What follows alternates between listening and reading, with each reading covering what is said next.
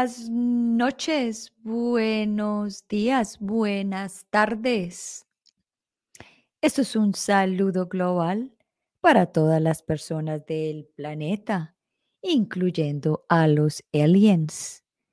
Bienvenidos a Unbreakable Life with Glory, de Bilingual Podcast, donde hablamos de depresión, ansiedad, estrés postraumático, holísticamente, naturalmente, para que te sientas mejor. Y aquí la conductora global, Gloria Goldberg. ¿Cómo están todos ustedes? Muy buenas noches. Hoy, otra vez, un horario no habitual, pero es un horario de series. Los domingos parece ser que se va a convertir en domingos de series. Llevamos hablando, venimos hablando ya hace, yo creo que cuatro episodios ya atrás de la, del, de la filosofía ayurveda, de, de todo lo que tiene que ver con las diferentes con las diferentes formas de vida, con las diferentes formas de, ver el mundo, de cómo diferentes filosofías ven las situaciones diferentes a, otras filosofías y que a la de la verdad vamos todos al, mismo punto. Entonces estamos hablando de los Vedas y, y hoy día vamos a hablar de algo supremamente importante que para mí es súper importante, que es acerca que el disfrute de la vida es afectado por los traumas. Pero antes de entrarnos nosotros a ese tema en el día de hoy con el maestro eh, que tengo, que se llama José Alejandro Giraldo, yo les voy a contar un poquitico acerca de mí. Para las personas que apenas están conectando, apenas están eh, suscribiendo, apenas están viendo este programa, yo soy una sobreviviente de un secuestro eh, que estuve en cautiverio por 90 días en la oscuridad hace 25 años y me ha tomado mucho tiempo poder transmutar, transformar todo este, este, este camino, este, e, ese, ese momento tan, eh, digamos, tan desafiante y que a lo largo del tiempo me tocó sanarlo y se tomó mucho tiempo en sanarse. Entonces hoy día vamos a hablar de justamente de eso. Y yo cuando yo recibí el, el título, el disfrute de la vida es afectado por los traumas. Sí, yo digo que sí, pero como dicen por ahí, no lo digo yo, lo dicen por ahí, que todos los traumas son necesarios para la evolución del hombre. Entiendo esa parte también. Pero también mm, a mí me hubiera gustado muchísimo tener las herramientas a tiempo para no haberme sentado tanto tiempo en saber y cómo elaborar, transformar mi trauma, mi trauma del miedo, mi trauma al, al, creer, mi trauma a, a, seguir adelante, mi trauma de sentirme mal, el trauma de sentirme fea, el trauma de sentirme un montón de traumas que quedan después de una situación traumática, que cuando uno sale de un secuestro, uno sale, sale más secuestrado que cuando estaba secuestrado. Se, uno se autosecuestra en muchos niveles, en muchas cosas diferentes, que uno cuando sale de ahí, pues uno sale feliz de la vida porque está vivo, ¿sí? Y feliz de la vida porque tienes otra oportunidad de vida y que puedes volver a ver a tus familia, a tus hijos y todo el cuento. En el caso mío, volví a ver a mi hija que tenía tres años de edad, pero después de eso yo nunca pensé y jamás se me pasó por la mente que yo tenía tantas cosas, tantos traumas. O sea, tenía un trauma, y, pero tenía muchas cosas que tenía que elaborar, que tenía que superar, sobre todo el del miedo. El del miedo me tomó casi 17 años para poder expresarlo, para poder hablarlo, para poder ir a mi país, para poder estar en mi, en mi ciudad. O sea, un montón de cosas que yo digo, wow, el alma mía sí realmente que escogió una forma de trascender o de transformar la vida, pero bien profunda sin embargo, agradezco por ese momento, ah, también, también bendigo ese momento, porque ese momento es el momento que me ha traído a mí en este, a, este, a este punto donde estoy yo de la vida. Pero volviendo de nuevo al tema, yo hubiera querido saber todas las herramientas que hay para sanar ciertos momentos, ciertos dolores, ciertos sufrimientos para no haberme sentado tanto tiempo en ellos. Y quizás sí, me tocó sentarme en ellos por tanto tiempo y elaborarlos por tanto tiempo y aprender e, con ellos con tanto tiempo, darme la cabeza varias veces y, y, tener relaciones que no servían, relaciones tóxicas y relaciones que no, que no funcionaban porque yo estaba herida, porque yo no sabía ni cómo iba yo, ni, yo estaba tan inconsciente en mi vida que yo ni siquiera sabía realmente que yo tenía un trauma hasta que un día me tomó por me tomó la conciencia y me dijo y me dice, "Claro, Gloria, tienes un gran problema." ¿Por qué? Porque mis relaciones no funcionaban, peleaba con todo mundo, era la defensiva, eh, mandona, eh, miedosa, em, o sea, un montón de cosas, un montón de cosas, digamos, negativas que tenía yo o que era yo que yo, que yo lo que estaba haciendo era dañando a otras personas, pero realmente estaba inconsciente de lo que estaba haciendo, no estaba consciente, estaba como que cabalgando este mundo tal cual como venía, como me lo habían presentado, hasta que toqué fondo un día, me sentía demasiado, demasiado aburrida de que por qué mis relaciones no funcionaban, y ahí fue cuando te, toqué fondo y me, y me dice una persona, es que Gloria, si tú no cambias ese temperamento que tienes y toda esa, y esa forma de no creer en las personas, pues entonces vas a vivir muy amargada toda tu vida y no vas a poder entender por qué, a qué viniste a este mundo.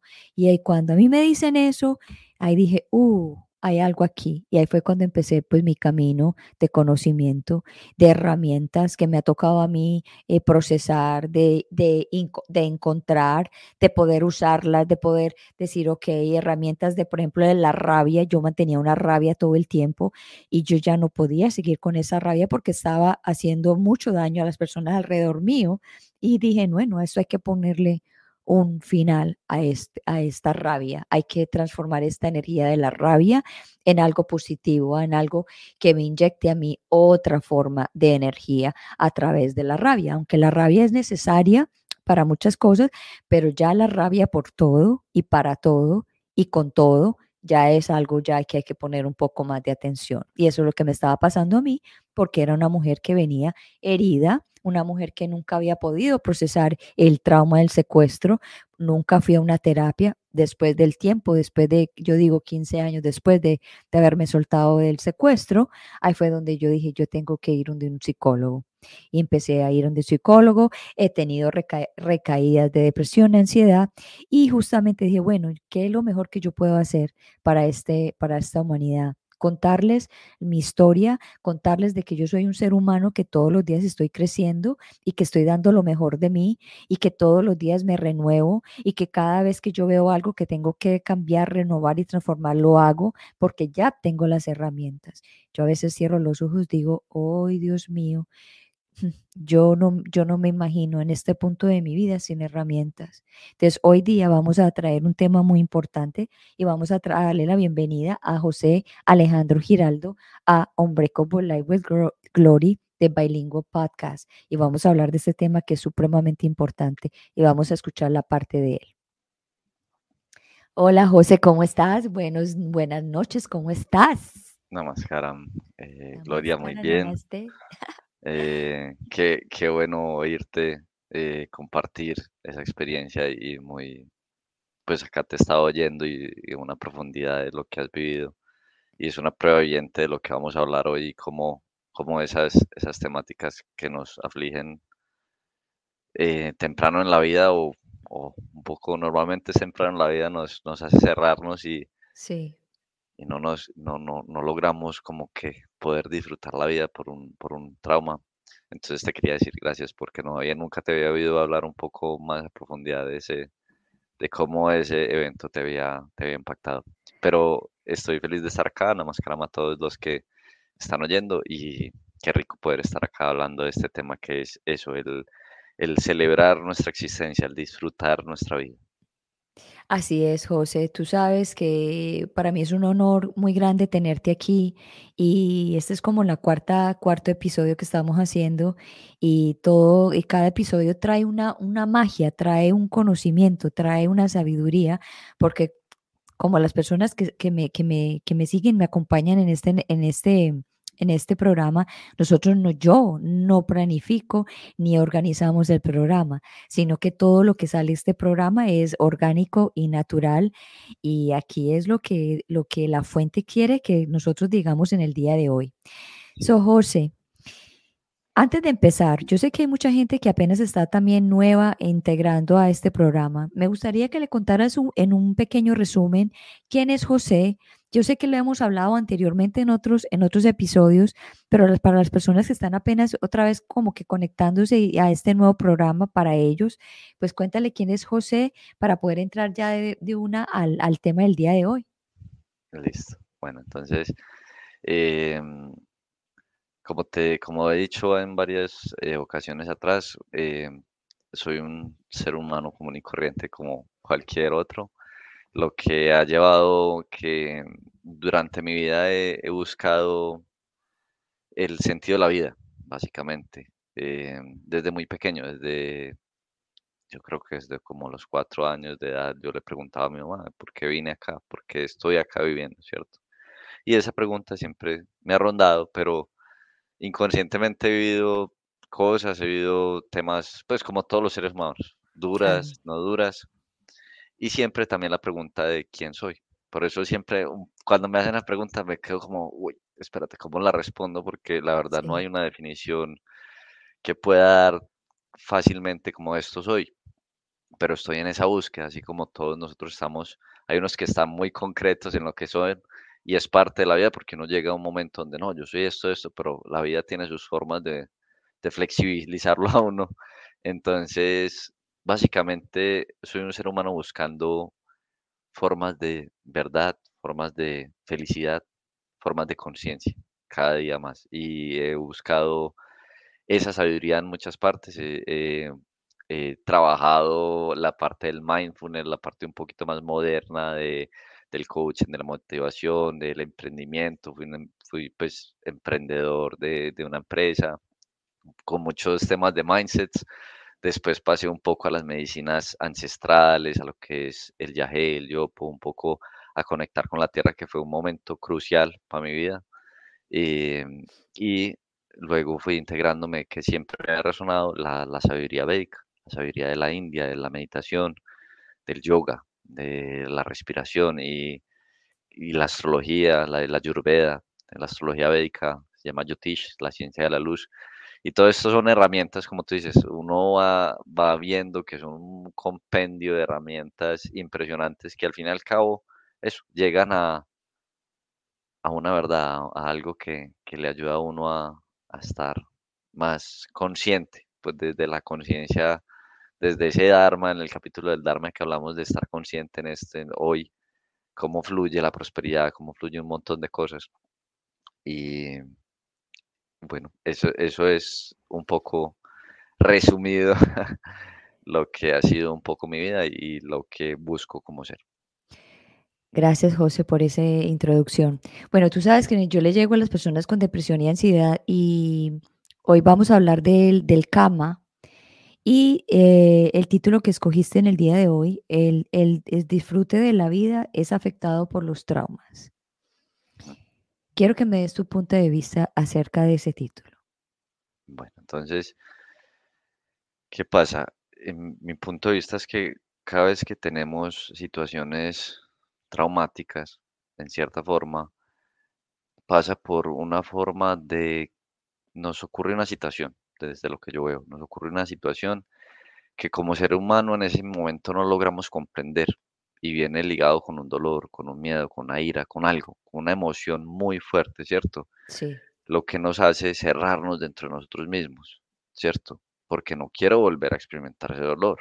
Claro. Entonces lo que hago es como, no, quito la mano del fuego, pero, pero es porque no pude digerir, no pude concientizar realmente qué es lo que estaba pasando en ese instante y se generan unas, unas formas de creencias limitantes, de miedos, más allá de fobias, que lo que hacen es eso, cerrarnos a la vida. Es como, yo no me atrevo a, abrirme, yo no me atrevo a sentir, porque es que si siento, está eso, está el recuerdo, está esa, esa temática que no nos ha dejado abrirnos y va en muchos temas, pero los temas que van más más, los temas, por ejemplo, de la intimidad, de la sexualidad, de, del placer, de también, es más, con este tema también es como si fuéramos al otro lado, porque nos pasa un trauma y como no nos abrimos a la vida, también buscamos ese placer, pero de una forma más inconsciente,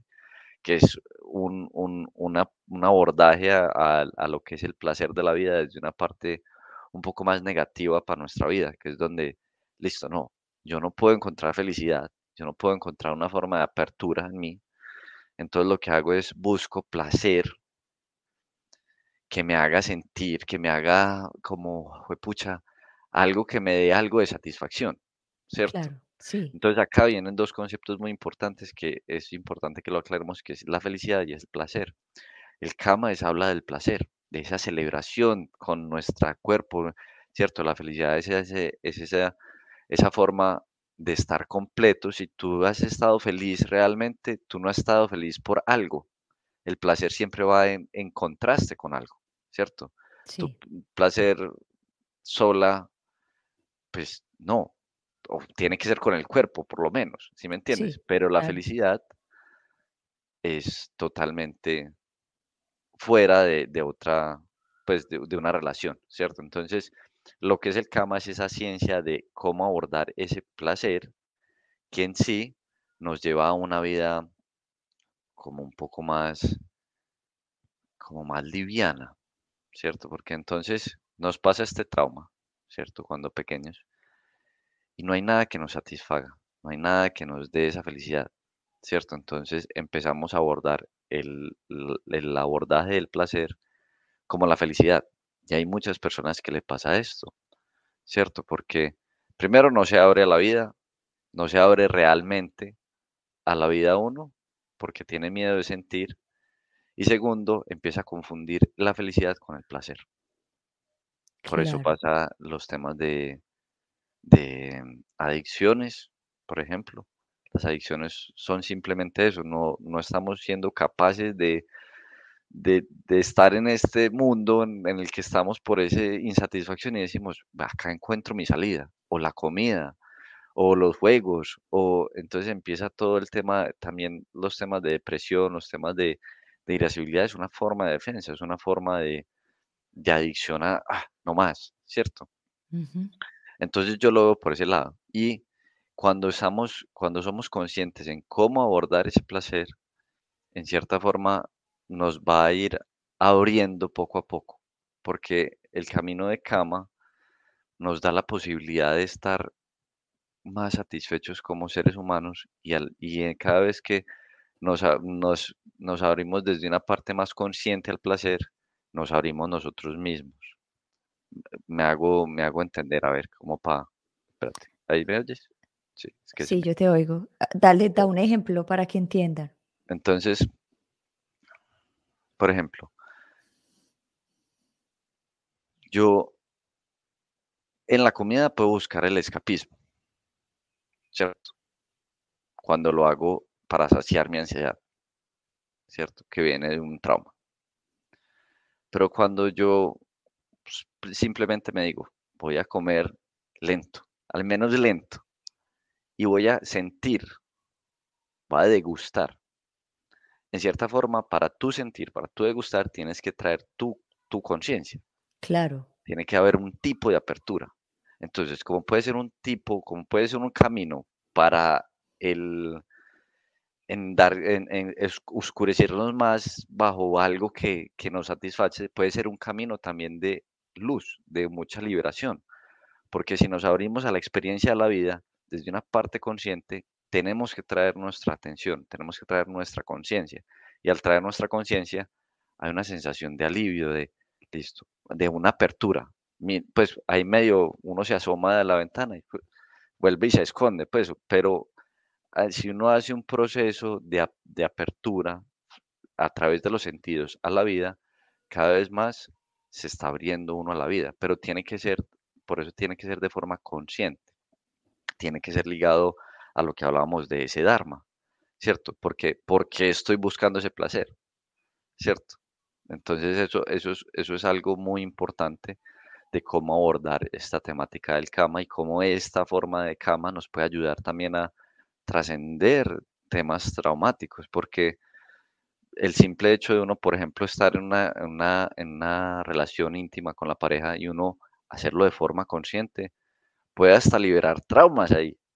Claro. Porque se está abriendo uno como ser humano, se está expresando todo, pero si uno lo forma de forma inconsciente y, y pasa mucho en, en, los hombres desde una forma muy, muy pasional o muy, ¿cómo se dice? Muy instintiva, ¿cierto?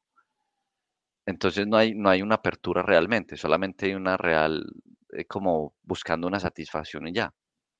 Pero no entraste tú, no te abriste tú. Entonces, ¿cómo abordo el placer? Me puede ayudar a sanar mis traumas. Y por ende también, como dijimos en un principio, cuando tengo los traumas, empiezo a, no disfrutar la vida.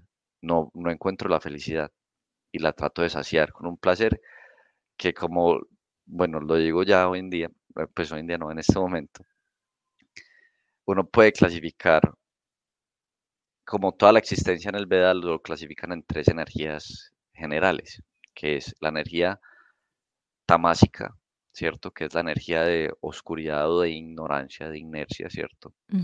Que es como la inercia, la pesadez. Está la energía rayásica, ¿cierto? Que es la pasión, la actividad, el, el constante movimiento. Y está la energía sádvica, que es la pura, la pasividad, la conciencia, la quietud, ¿cierto? La satisfacción, en cierta forma, como una, un, no es satisfacción, sino es como contentura, ¿cierto? Y a través de estos sentidos, cuando nosotros lo aproximamos, el placer cuando lo aproximamos tratando de saciar un trauma, tratando de saciar una ansiedad, una ira, cualquier cosa, generalmente vamos a ir por dos tipos que es o el tamas o el rayas, una parte de oscuridad o una parte de, que nos deja en turbulencia. ¿Cómo lo podemos ver? Eh, la parte más fácil de explicar es la parte de la sexualidad. Si uno aborda la sexualidad desde una parte demasiado eh, fuerte o violenta, ¿cierto? Lo que queda después de, de, ese, de, esa, de ese momento o de ese evento, que es más turbulencia en el cuerpo queda más turbulencia en la mente, ¿cierto? Igual cuando yo aproximo la, la comida de ansiedad, yo me como una dona, yo me, ahí empezamos a ver el tamas, la oscuridad. Ah, yo me como un montón de azúcar, un montón de cosas.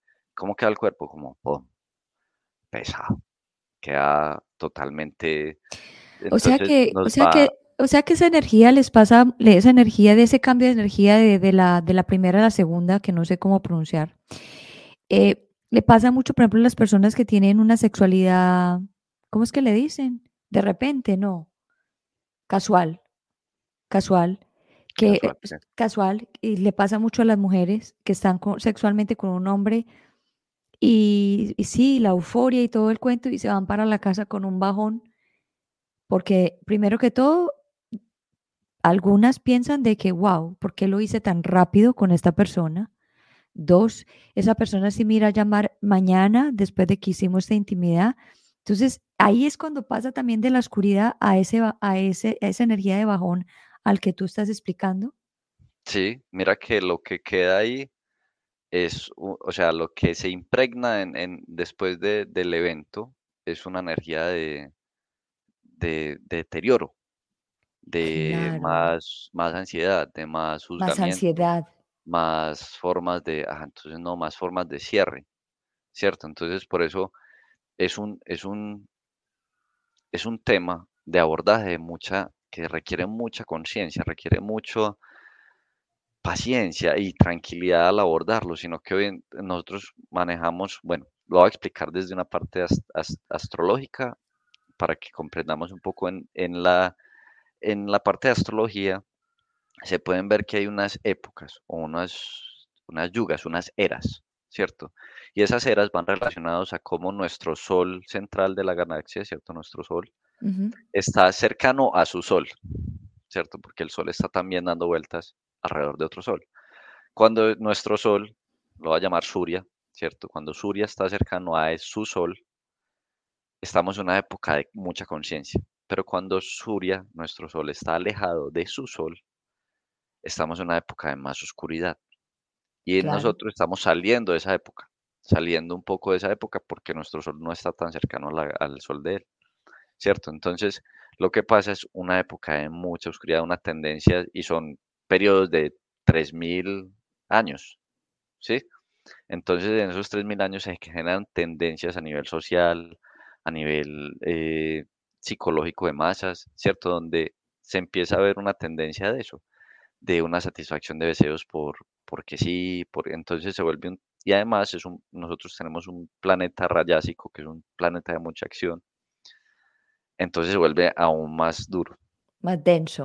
Más denso. Entonces, yo creo que nosotros en este momento ya estamos saliendo de esa era y se está, se está empezando a ver por cambios, por cambios, por ejemplo, la pandemia, lo que ha pasado a nivel global en, en, temas de conciencia, lo que está pasando con el sol en este momento, que el sol está teniendo una vibración mucho más alta, está teniendo sus, sus ¿cómo se dice? Sus, su radiación solar está siendo mucho más alta, ¿cierto? Que está impregnando una energía en nosotros, ¿cierto? Pero para no irme por allá tan esotérico, a volver. Por favor, vuelve a tierra. Entonces, y a veces también consideramos muchas temáticas del placer como malas, como pecado, como tabú. Entonces se vuelve más duro aún. Por eso también a Venus, que es la encargada de enseñarnos de eso, se le llama la gurú de los demonios. La gurú de todas nuestras cosas como esas, todos esos deseos que de pronto tiene un ser humano que dice, ¿de dónde sale esto? Pero, yo, pero porque es malo. Y no es que sea malo, es solamente que se puede hacer de una forma consciente. Y al hacerlo de una forma consciente, en cierta forma estás transmutando esa energía, estás trabajando la energía desde una parte consciente. ¿cierto? Entonces, a la hora de, eso, de la intimidad con la pareja, a la hora de oír música, a la hora de fantasear en, tu mente, ¿cierto? ¿Cómo, ¿Cómo, la estoy abordando? Entonces, ¿a qué, ¿a qué la estoy exponiendo? Porque eso es lo que va a quedar en mi mente. Entonces, por ejemplo, vamos a poner otro ejemplo. La simple música.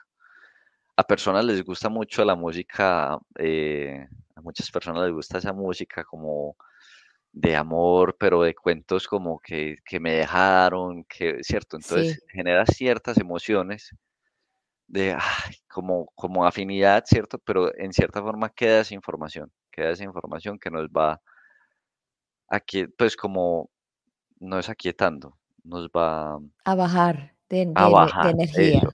Nos baja esa energía a una forma más como depresiva, como más. Entonces, tratar de exponer mis sentidos a formas un poco más puras, ¿cierto? Más altas, de más alto nivel. cierto, sí, más alto de nivel. Pero eh, esto es algo importante, porque a veces queda tan, tan netamente intelectual que la gente dice, no, entonces me voy a poner a escuchar, no sé, yo les digo acá, hagamos de cuenta, escuchen música clásica hindú, que son las ragas, que son una ciencia, una música excelente para uno entrar en estados de, de, conciencia alto. Pero cuando uno lo hace desde ese propósito, como, ay, si yo escucho esto me vuelvo mejor.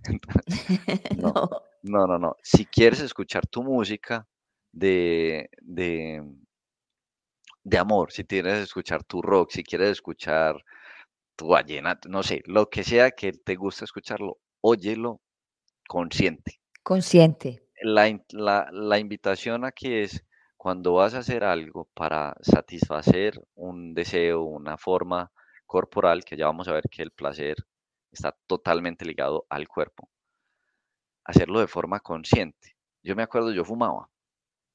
Y yo me acuerdo que la primera vez que me fumé un cigarrillo conscientemente fue la última vez que me lo fumé.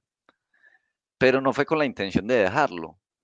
Yo estaba, estaba bien, yo quería un cigarrillo. Me, me di cuenta Uy, sí, genera una forma de que me quita la ansiedad, pero empecé a darme cuenta que hay detrás de eso. Entonces empecé a sentir el cuerpo pesado, los pulmones así como, y yo dije, ah, esto es el efecto que no me doy cuenta porque estoy detrás de, de tratar de quitarme la ansiedad. Pero si lo hago consciente, entonces lo que realmente está quedando en mi cuerpo no es que se me quita la ansiedad, es que quedo más, más en ese estado de tamásico, en ese estado de, de, inercia en el cuerpo, ¿cierto? Entonces, cuando simplemente lo vemos conscientemente y me abro a, a, lo que me gusta, ¿sí? Me gusta comerme la dona, comas esa dona, pero totalmente ahí. Hay un, hace poquito escuché, viene a es perfecto, escuché a Sadhguru, a, a hablar de una historia de, un, de, un, de una persona que va donde un rabino, ¿cierto? Y entonces le cuenta al rabino, mira, es que he tenido problemas y estoy pecando, ¿cierto? Estoy pecando mucho. Y el rabino le dice, peque más fuerte, peque, pero a profundidad. Que esto es algo para uno diría, pero ¿por qué? Entonces Sadhguru dice, es una persona muy sabia la que te dice eso, porque cuando tú pecas consciente o pecas en ese sentido, porque pecar es como, ay, bueno, cuando tú haces una acción de esas consciente, te das cuenta de a lo que te lleva. Y tu misma inteligencia de ser humano te, te, va a sacar de ahí, porque tú ves que no te está llevando a nada, no, o a lo que te está llevando, puede ser a una inercia un poco mayor. Entonces te abres a otras formas. Pero cuando las personas es como, no, yo no peco, como que son tímidas en esa forma de, de, de, hacer las cosas, como que se quedan toda la vida en ese va y viene, como, ay, sí, voy, pero nunca se dan cuenta lo que realmente es. Y ahí hay que hacer un trabajo importante. Obviamente eso tiene unas formas de, de limitación, pero la invitación, como te digo, es cuando aproximamos nuestro placer desde una parte consciente, nos ayuda hasta sanar nuestros mismos traumas, porque nuestros traumas van a estar ahí, van a estar ahí. Claro, entonces aquí pensando con lo de la, sexualidad casual, eh, si la persona hace la sexualidad casualmente consciente, consciente de que es un momento de placer, consciente que después de que se acabe esa relación, de ese acto sexual, puede que llame o puede que no llame y que no se meta en el rollo ni en la película, sino que esté consciente de lo que está haciendo. Entonces ahí puede pasar dos cosas, o seguir siendo consciente y teniendo sexualidad eh, así de, de rep casual, y es consciente y dice, bueno, esto es lo que a mí me gusta y lo voy a seguir haciendo y yo no espero nada de nadie. O se termina la, la, promiscuidad. Se termina la promiscuidad porque se da cuenta de que, uy, como yo estoy exponiendo mi cuerpo a tantas energías que ni siquiera la persona no sabe ni cuántas energías la otra persona acarrea. O sea, si vamos a hablar de energías, las personas todas tienen ciertas energías. Hay unas que quitan energía, otras que le dan energía a uno, y la parte sexual es una de las energías más fuertes. Entonces uno Así como una, una sexualidad casual, te pueden quitar toda la energía o te pueden dar toda la energía del mundo. Claro, y sobre todo las mujeres reciben todo, son las receptoras. En esa parte es como tú dices, hay, yo he conocido los dos lados, en personas, en conocidos. Yo eh, tengo un amigo que es súper, o sea, tú lo ves y es una persona totalmente consciente. Uno lo ve y uno dice, no, pues hasta yo lo considero un maestro en mi vida. Pero él dice, no, yo voy y me meto allá. O sea, yo me meto a, a, mis, a mis placeres sabiendo que necesita profundizar un poco más. Porque si todavía no está pasando eso es porque todavía no está reconociendo claro. un poco lo que está buscando detrás de. Porque cuando hablamos de forma consciente es de esa forma casual que estoy tratando de llenar con ese, con ese evento. ¿Sí me entiendes? Porque muchas veces puede ser presión social, puede ser validación propia, puede ser desvaloración. Desvalorización, entonces, sí. Entonces, cuando se hace consciente, la persona empieza a cuestionar, empieza a decir, ¿yo por qué? ¿Por qué hice eso? ¿Por qué estoy haciendo esto? Y empieza a cuestionar esa acción, a decir, venga, ¿el valor está ahí o dónde está el valor? ¿Qué es el valor? Entonces, cuando también uno empieza a profundizar en el hecho del acto y en, el, y en, en, esos impulsos, empieza a darse cuenta su, su, su, proveniencia, pues el inicio de donde apesa todo. Yo, ¿por qué, ah, busco eso? Pues pucha, es una aceptación. Por ejemplo, hay un tema, yo busco cosas así, pero en aceptación es como si, si buscara una aceptación. Venga, pero ¿por qué la aceptación ahí? Entonces, no es de tenerle miedo tampoco a esas, a esas, a esas formas que uno como, ay, quiero, no, no, está bien. Está bien abrirse también a la, a la oscuridad de uno, como dicen varios por ahí, como la sombra. Y, por ejemplo, ese amigo que, que te cuento, una vez me dijo eso, la luz brilla por sí sola. Cuando tú vas a tu oscuridad, tienes potencia de concientizar. Entonces, eso en cierta forma es algo muy sabio. En, saber reconocer nuestra luz, pero también saber que tengo que ir a mi oscuridad, tengo que ir a, ese tamas, tengo que ir a mi inercia, a ese trauma, a ese dolor, porque si no voy allá, no hay forma de alumbrarlo, solamente lo estoy evitando. Entonces, por ejemplo, para ponerlo desde un punto más ayurvédico, yo me acuerdo eh, dentro del estudio de ayurveda que, que, hice de psicología ayurvédica, nuestro, nuestro instructor nos decía, es importante resaltar las cualidades puras del ser y trabajar dentro de la meditación, trabajar con el pranayama, trabajar con el yoga, pero tenemos que ir también a trabajar, bueno, venga, ¿usted por qué? ¿Qué pasó en tu secuestro? Entonces, listo, estoy trabajando la oscuridad, porque dentro de también esas tres cualidades que te hablé, de la oscuridad, tú no puedes pasar a la luz así como, ¡fum! tiene que haber un paso por por algo de acción, por ese rayas, y de ahí pasarlo otra vez. Entonces, se, requieren, se requiere ir a, los dos sitios, ¿cierto? Se requiere entrar a nuestra parte un poco más incómoda de nosotros, que nosotros como que, uy, no quiero ver, yo eso no, no lo quiero ver, pero hasta que la misma vida como te pasó a ti, Gloria, mira, tienes que ver porque, y tú dijiste, me toca verlo. Me tocó verlo, claro toca verlo. Hay personas que se demoran un poco más, pero una aproximación desde, desde la parte del placer es eso, es hacerlo consciente, cada vez más consciente. Es que yo pienso, yo pienso, yo pienso, yo pienso, mi, mi opinión, que un trauma es como una enfermedad, una enfermedad, a ver, no es una enfermedad, un trauma es un suceso que le pasa a uno para uno darse cuenta de, esa oscuridad y para poder eh, como prender esa llama. Y, digo yo, en estos tiempos,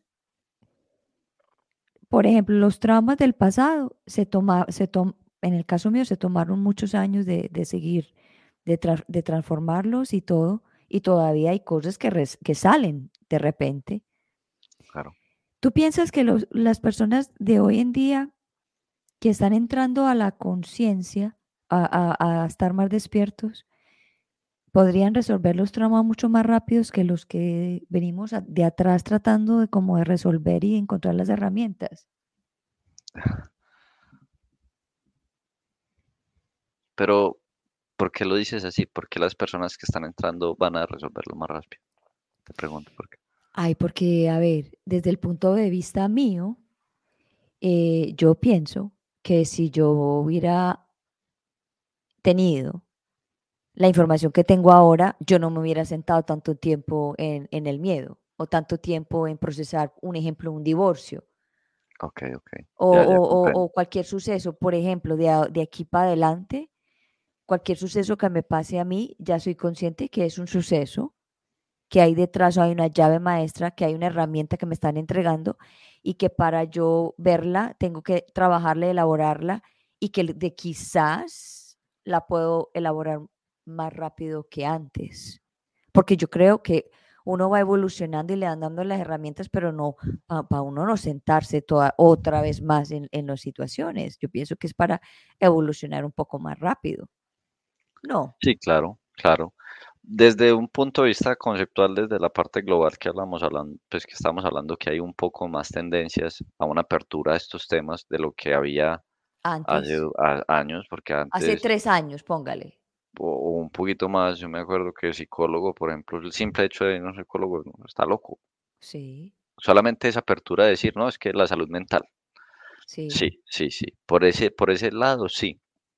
Claro que va, puede haber una, una forma de, de mayor trabajo para las personas eh, que están teniendo, pues, pues que son más jóvenes en este momento. Más jóvenes, sí, sí. Sí, sí, sí. Sí, y vienen con otra información. Yo he claro. oído decir muchas veces que vienen con un, con un, con un chip distinto, ¿cierto? Y puede, puede ser con, el, con la misma época que te expliqué el- de las eras evolutivas, pero en cierta forma van a tener su, su, su trabajo, ¿cierto? A otro nivel, Sí, ¿cierto?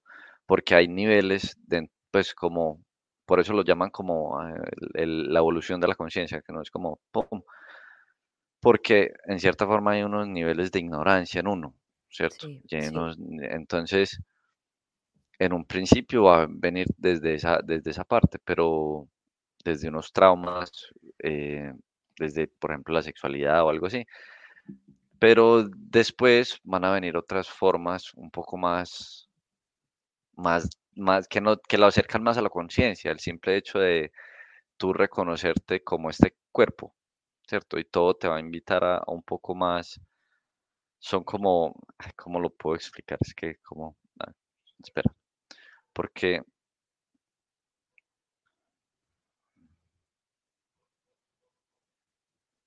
porque hay como niveles de, de, de, mm, de conciencia, ¿cierto? Entonces, Sí, en un principio, po- por ejemplo, un trauma, eh, pongámoslo así, un trauma puede ser que el padre nunca aprobó al hijo, ¿cierto?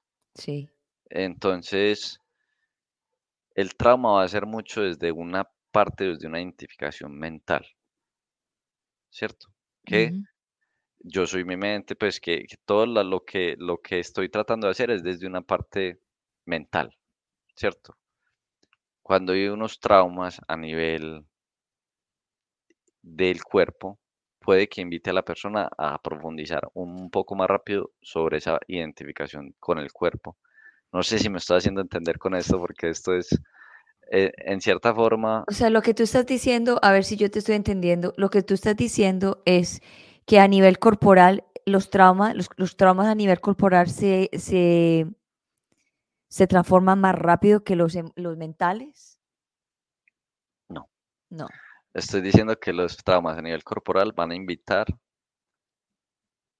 a ir a más profundidad, creería yo, porque hay, hay un sentir.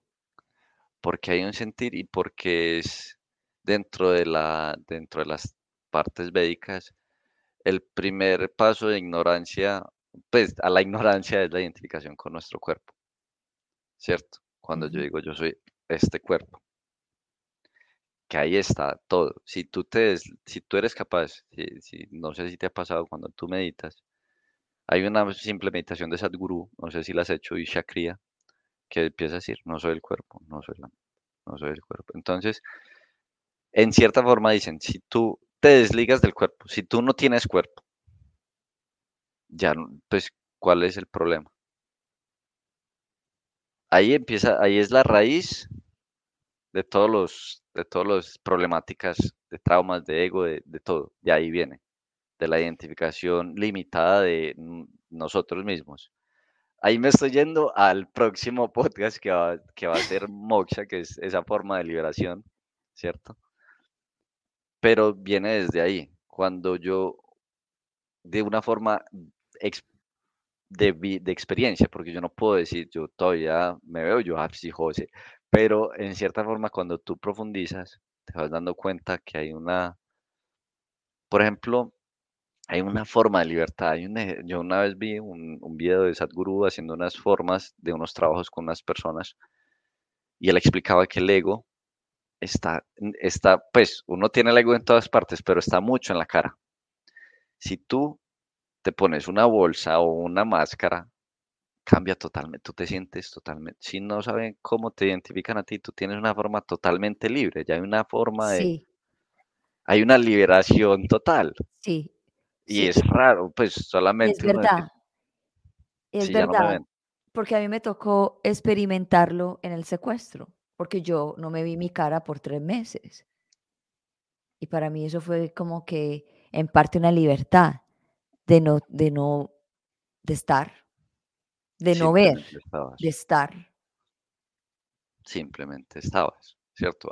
Te- es que debe haber una experiencia tremenda en tu, en, en esa situación que te pasó en la vida, que es también como yo lo digo, todas las experiencias de muerte cercanas a la muerte traen tanta vida, es, es, es, impresionante.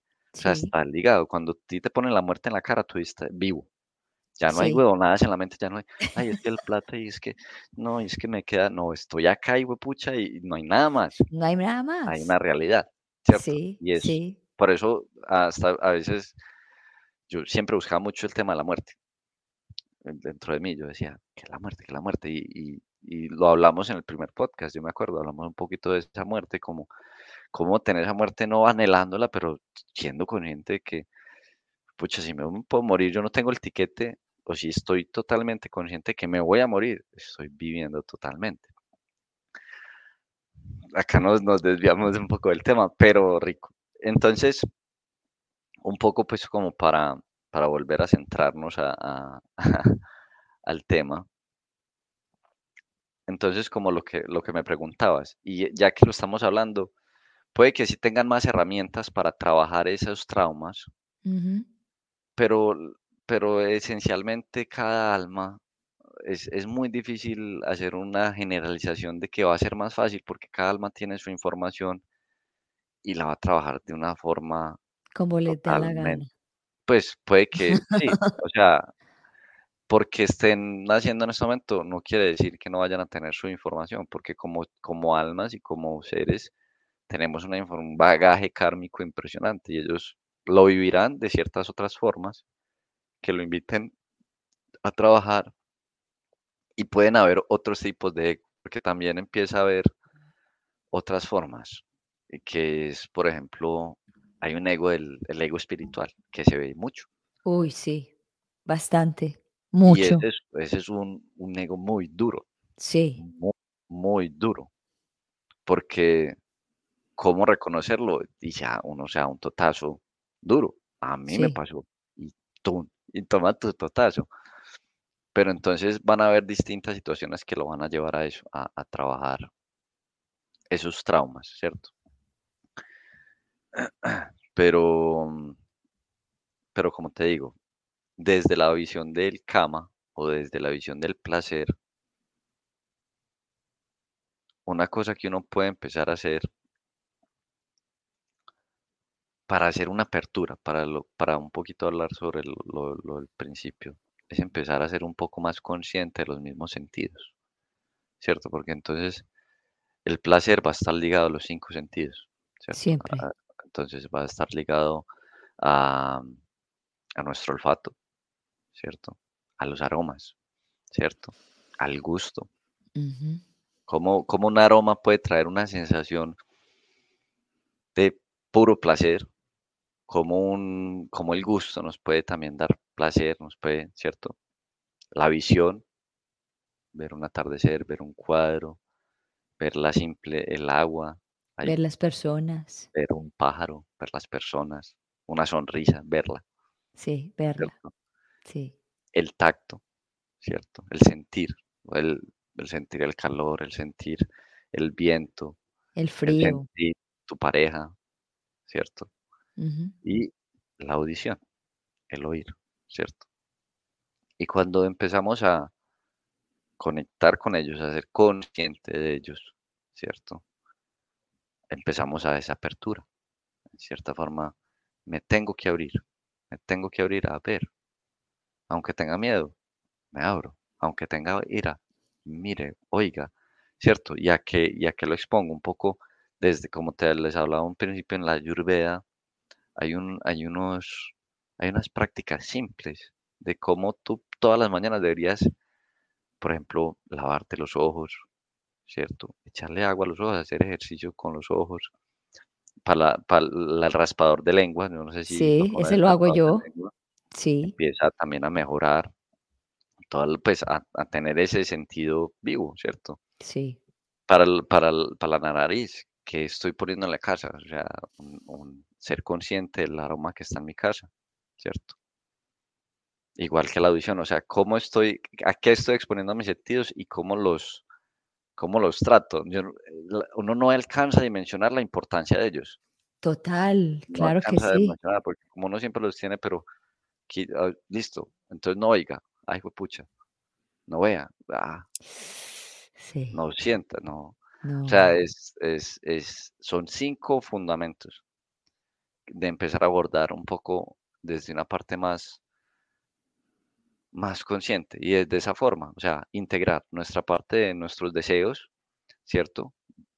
Sin juzgarlos, sino a- abriéndome a ellos y también trayendo un poquito de, de listo, voy a, voy a, a- a abrirme a, no sé, a escuchar unos cuencos, Ujú. a, por ejemplo, solamente irse a la naturaleza o ni siquiera, si hay pájaros por la mañana, Sí, escucharlos.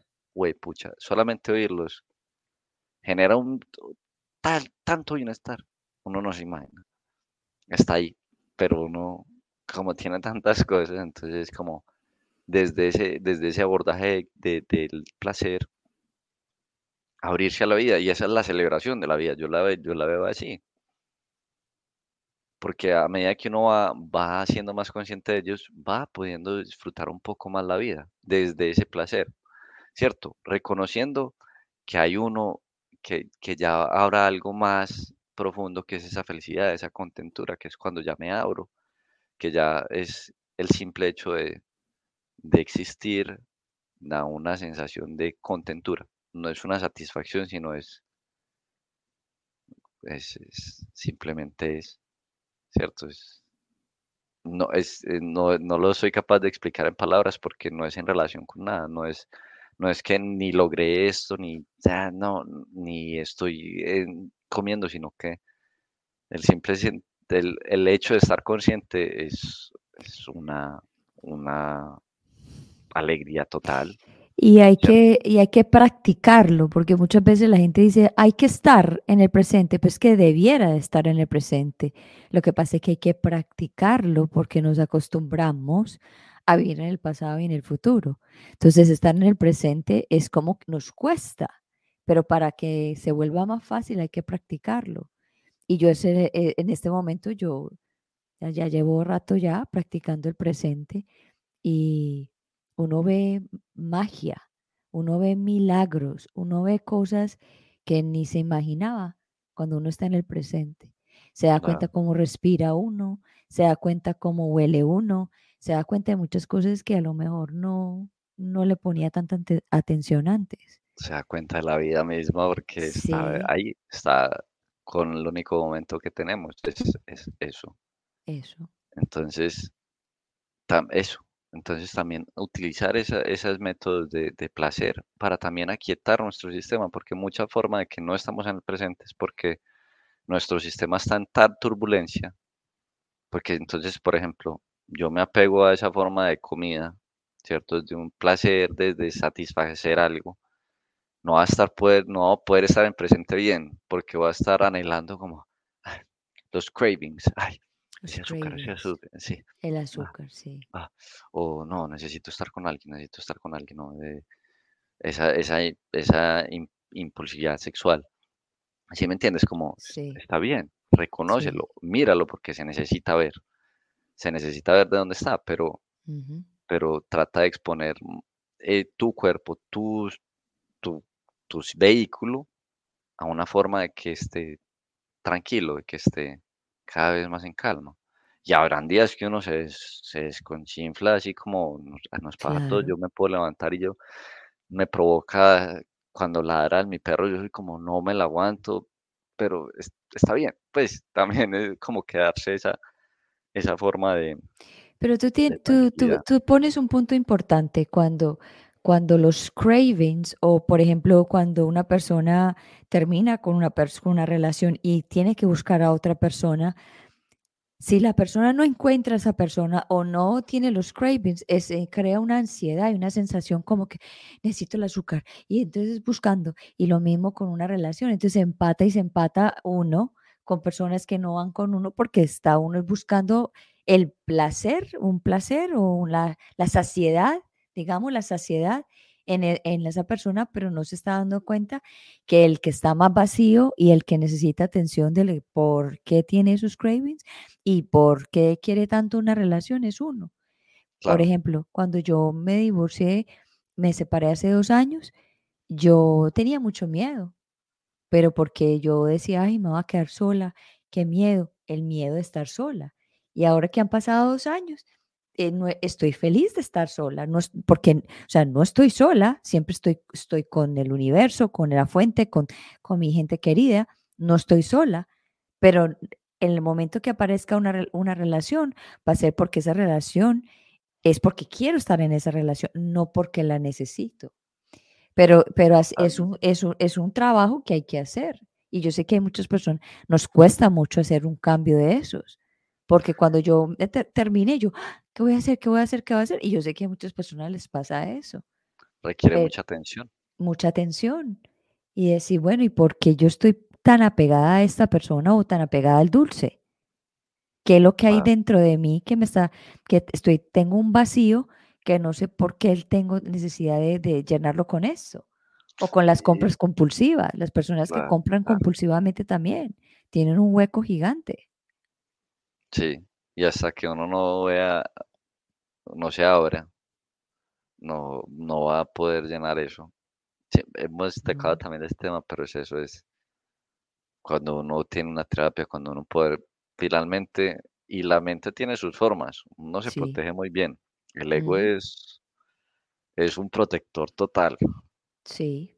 Pero cuando uno dice, listo, va a ser vulnerable o llora o sea lo que pase, porque cuando pone atenciones, ponga atención y, no evite, eh, ahí también sucede una magia muy bonita, que es ese, eso es lo que llaman sanación, esa forma de curarse a uno mismo a través de uno. Porque hace poquito pasaba con una persona y me decía, siento esto, siento aquello, y yo le decía, míralo, simplemente míralo. Que, que entonces, no, ¿qué es esto tan? Y lo intelectualizaba. No, no, no, venga, entonces siéntalo, percíbalo, ¿dónde está? ¿Dónde está? ¿Dónde está? Tanta? Y a, a medida que fue viendo, a medida que fue viendo, a medida que fue viendo, se va calmando y, y qué es lo que pasaba, siento un vacío. ¿Y cómo se llena? ¿Cómo lo trataba de llenar? No, con esto. ¿Y cómo realmente se llena? Solamente con uno. Solamente con el hecho de, de estar ahí, presente, y hay un, y hay una, un nivel de concientización dentro de uno frente a ese mismo trauma, que vendrá diferente en todas, en todas las personas, ¿cierto? Como te digo, yo un perfecto, por ejemplo, yo me di cuenta en mi época de emprendedor full, que yo ambicionaba, pues yo me quería comer el mundo. El avión, el barco, los viajes, el dinero. Literal, literal, yo pues apuntando. Y un día me di cuenta y era esa ansiedad, esa ansiedad, y yo dije, bueno, me voy a quedar acá, me voy a quedar acá, me voy a quedar acá, y, y empecé a llorar y a darme cuenta cómo era tratando de, de buscar como esa forma de perfección para mi papá, para mi papá, yo necesitaba ser perfecto para mi papá, porque si no soy esto, me quita el amor, si yo no soy, entonces, pero si yo no tengo la disposición de verlo a, los ojos, esa ansiedad, uno se queda en ese rollo. Por eso... Ya, pero mira que eso está pasando mucho en la juventud de hoy en día por las redes sociales, que ven otras personas que supuestamente crecen mucho y los ven en, en carros, en fincas, en cosas, y muchas veces ni siquiera nada de esas cosas es de ellos. Entonces están creando una imagen a los jóvenes y hay muchos jóvenes que se están quitando la vida porque, porque para ellos se sienten como muy difícil llegar a esa meta.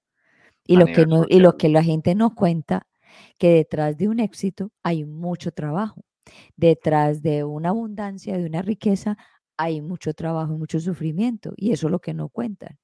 Siempre, siempre, ay, yo te enseño a hacer dinero fácil en 30 días, yo te enseño eh, a hacer el negocio de tu vida en tres meses. O sea, eso, es una, eso es una parte. Claro. La otra parte es mucho, mucho más trabajo. Sí, una, o sea, dentro de la misma sociedad eso uno, uno mismo también la crea, uno mismo está, hace parte de ella. Y es, en, dentro de la visión védica se ve como un karma colectivo. Oh, sí, claro. Porque nosotros también hacemos parte de, de, esa sociedad que estamos creando esas acciones, ¿cierto? Sí. Em, pero pero también va a estar ligado. Entonces, este karma colectivo, ¿cómo se puede transformar? Ser consciente. Actuar desde la, la realidad. Sí, actuar desde la individualidad. Y eso va, va a ser un, un, algo en, en, la sociedad. Por ejemplo, la indiferencia a personas que necesitan ayuda, por ejemplo. Por sociedades como... Pero si el, el simple hecho de cuando tú vas conscientemente, no porque quiero ser mejor, porque también pasa eso, ah, no, yo le doy la plata para que me vean. Sí, para que, sí, sí. Realmente porque sentiste que necesitas, que hay una persona que necesita tu ayuda, y tú vas y la ayudas, eso, eso a nivel kármico colectivo va a ser una ayuda. Toda tu acción va, va, a, tener una, una, impregnación a nivel social, ¿cierto? Porque lo que lo ve, porque se ve más común.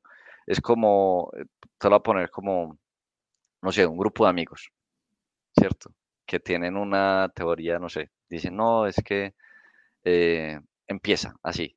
Eh, no, ir a, psicólogo, ir a psicólogo es de locos, ¿cierto? Es un tema social. Y de esos cinco amigos, uno empieza a decir, mira, yo estoy yendo, ay, se le burlan, no, pero mira, me está pasando esto, tin, tin, tin, tin. De forma consciente está haciendo una acción. Y uno de los de ahí también como que le resonó, dice, no, a mí me tocó, porque hay algo real.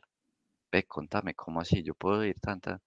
Y en, en, en, cuando menos tú creas, esos cinco amigos ya están hablando, ve, qué tan bueno es ir a la psicología.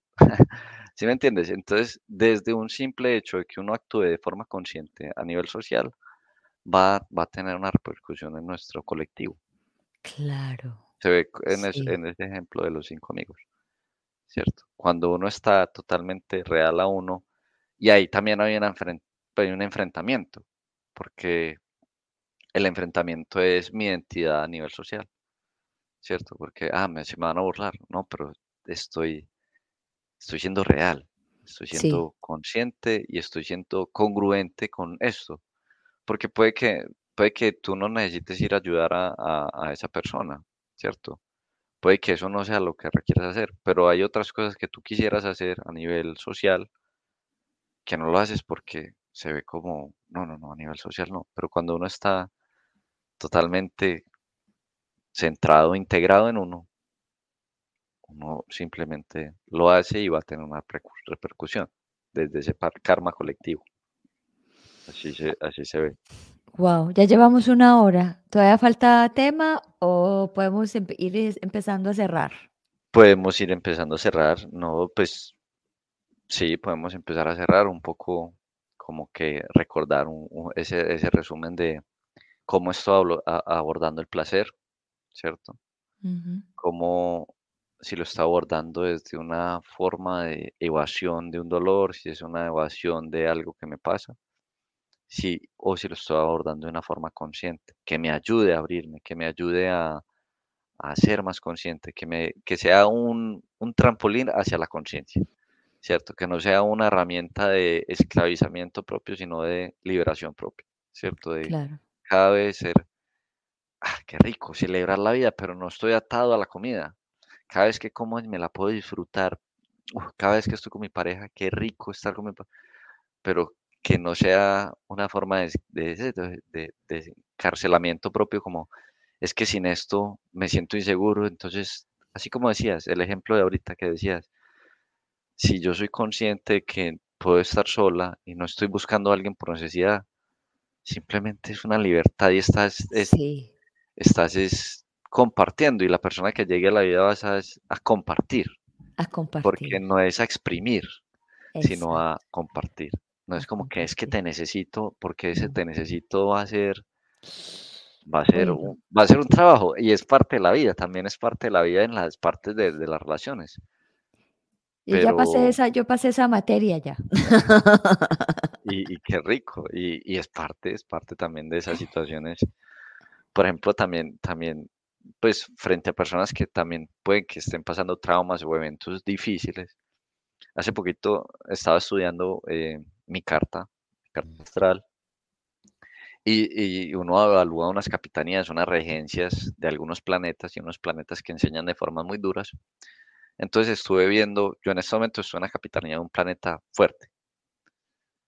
Y me senté a ver un señor hablar sobre, esa, sobre ese, ese periodo. Son 18 años en los periodos de la vida que de todas las personas que es, toma tu, tu lección. Y lo invitaba a uno precisamente no tanto a, a cómo, cómo, cómo sobrepasarlo, cómo evadirlo, sino como lo que dijimos, enfréntate. Enfréntalo. Ponle cara a la vida desde una, desde una forma de fe, desde una forma de ver y estar ahí. Y, y no, no, no decir como, Ay, es que me estoy sintiendo mal y quiero que esto pase ya. No, dale, dale, ahí hay un aprendizaje. Siempre ahí hay algo chévere para ti, pero necesita de ti. Entonces, me parece muy, muy chévere para personas que quizás están pasando algo traumático, como que también sepan agradecer eso, porque a veces, así como tú dijiste, en cierta forma pudiste agradecer ese evento en tu vida, porque sin ese evento en tu vida no hubieras podido ver algunas otras cosas. Precisamente así estabas, así escogiste aprender, ¿cierto? Así escogimos, cada uno tiene sus formas de decir, listo, así aprendo. Pero estar, estar bien, estar consciente que estás pasando un momento excelente en tu vida también, pero agradecer todo, porque eso nos lleva a un poco más de conciencia entre nosotros mismos. Yo digo que el, el alma mía es una berraca. claro, está bien. Y un alma que escogió muchas cosas, pero bueno, aquí estamos, aquí estoy con mi biotraje. José, antes de irnos, en resumidas cuentas hay que hacer todo, todo, todo, tratar de hacer todo conscientemente. Si tú eres promiscuo o promiscua, hazlo conscientemente también. O sea, no hay aquí no se critica ni se juzga a nadie, simplemente que todo lo que hagas lo hagas consciente y por qué lo estás haciendo. Eso, porque eso, porque simplemente eso te va a llevar a, a ver realmente lo que estás haciendo, porque o sea, es como en, en, en, la misma forma, a mí me gusta mucho eh, como habla Sadhguru porque si tú ves no hay una moralidad, nunca, y, y en los seres de, de, de mucha conciencia nunca hay esa moralidad, simplemente hablan de efectos. La promiscuidad puede tener un efecto en ti y es este, pero no es que esté mal. No. ¿Sí me entiendes? No es que esté, no hay, no, fundamentalmente no hay nada de malo con eso puede tener un efecto de que cargues energías, puede tener, pero si tú lo quieres, hazlo. Pero cada vez más consciente, la misma inteligencia te va a decir para dónde, o sea, el mismo ser, así como te conté el evento del cigarrillo, no hay nada de malo con fumar, pero cuando me lo fumé, ahí, total, yo dije, no, pues no vale la pena.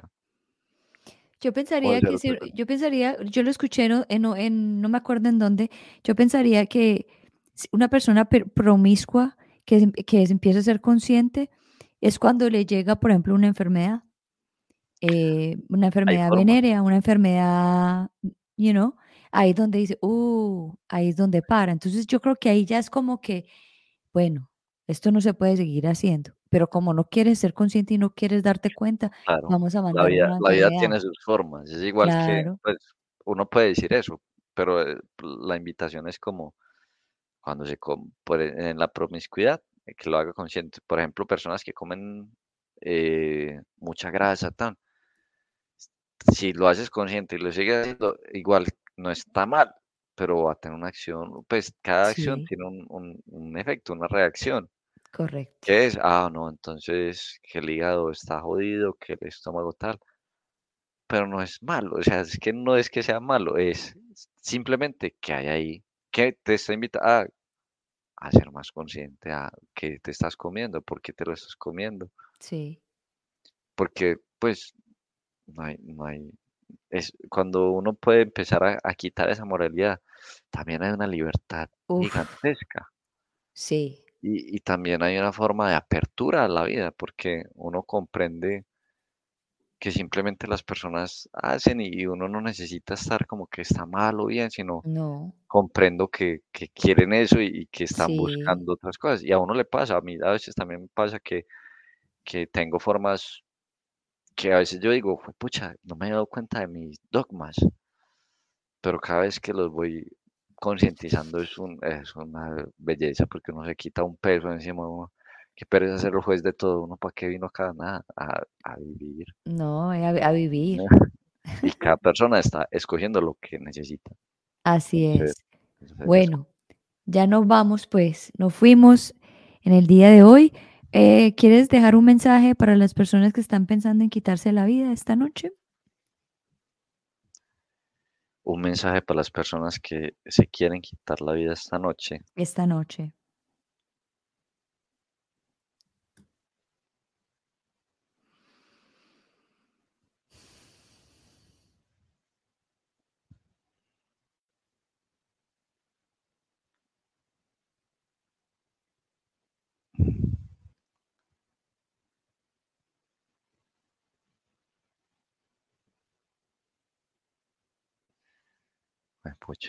Es que estoy pensando en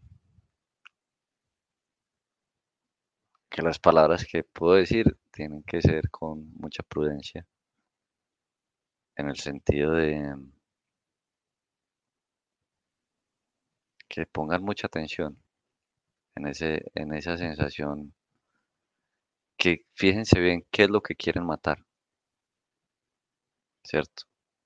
me llegó esa información. ¿Qué es lo que quieres matar? ¿Es, ¿Eres a ti mismo o a algo que tienes? Y es una gran diferencia, porque el problema no está en ti.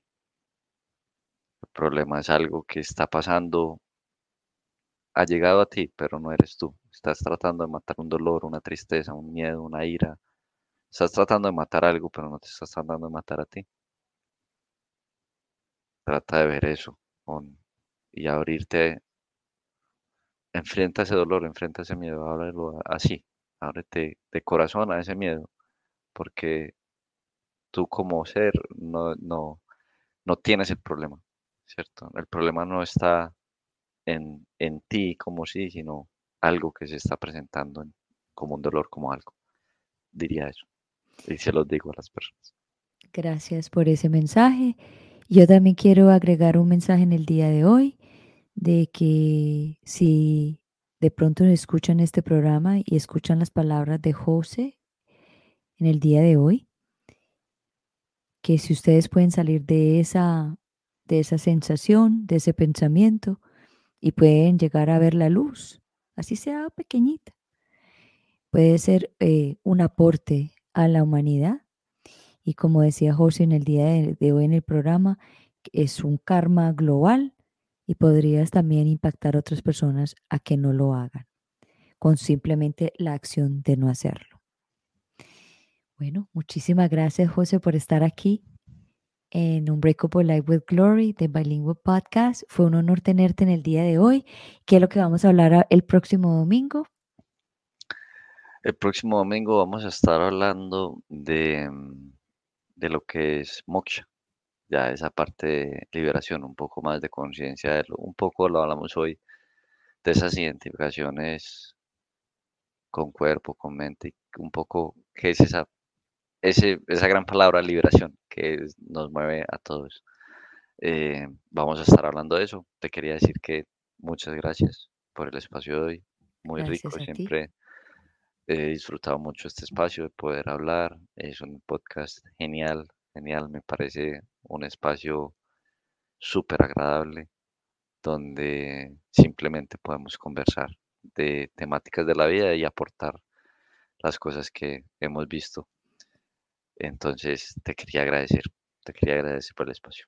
No, gracias, a ti. Aquí simplemente somos y practicamos el ser, nada más. Bueno, gracias. Voy a despedir el programa y te veo en unos minutos. Gracias, gracias. Wow, hoy nos fuimos un poquito más, como siempre, con los programas con él. Eh, son temas muy profundos y pues eh, no hay afán de hablarlos a la, carrera. Eh, yo cuando creé este podcast lo creé de esa forma, de que puede ser 45 minutos, pueden ser 30 minutos, puede ser una hora, hasta dos horas. No, no hay un horario, simplemente que la misión se hace el tiempo que sea y en el tiempo y en el momento que sea, que sea requerido y necesario. De todas maneras, muchísimas gracias por estar aquí en Unbreakable Life with Glory de Bilingual Podcast, donde hablamos de depresión, ansiedad, estrés postraumático, holísticamente, naturalmente, para que te sientas mejor. Y aquí tu conductora global, Gloria Goldberg. De darle like, compartir y suscribirse.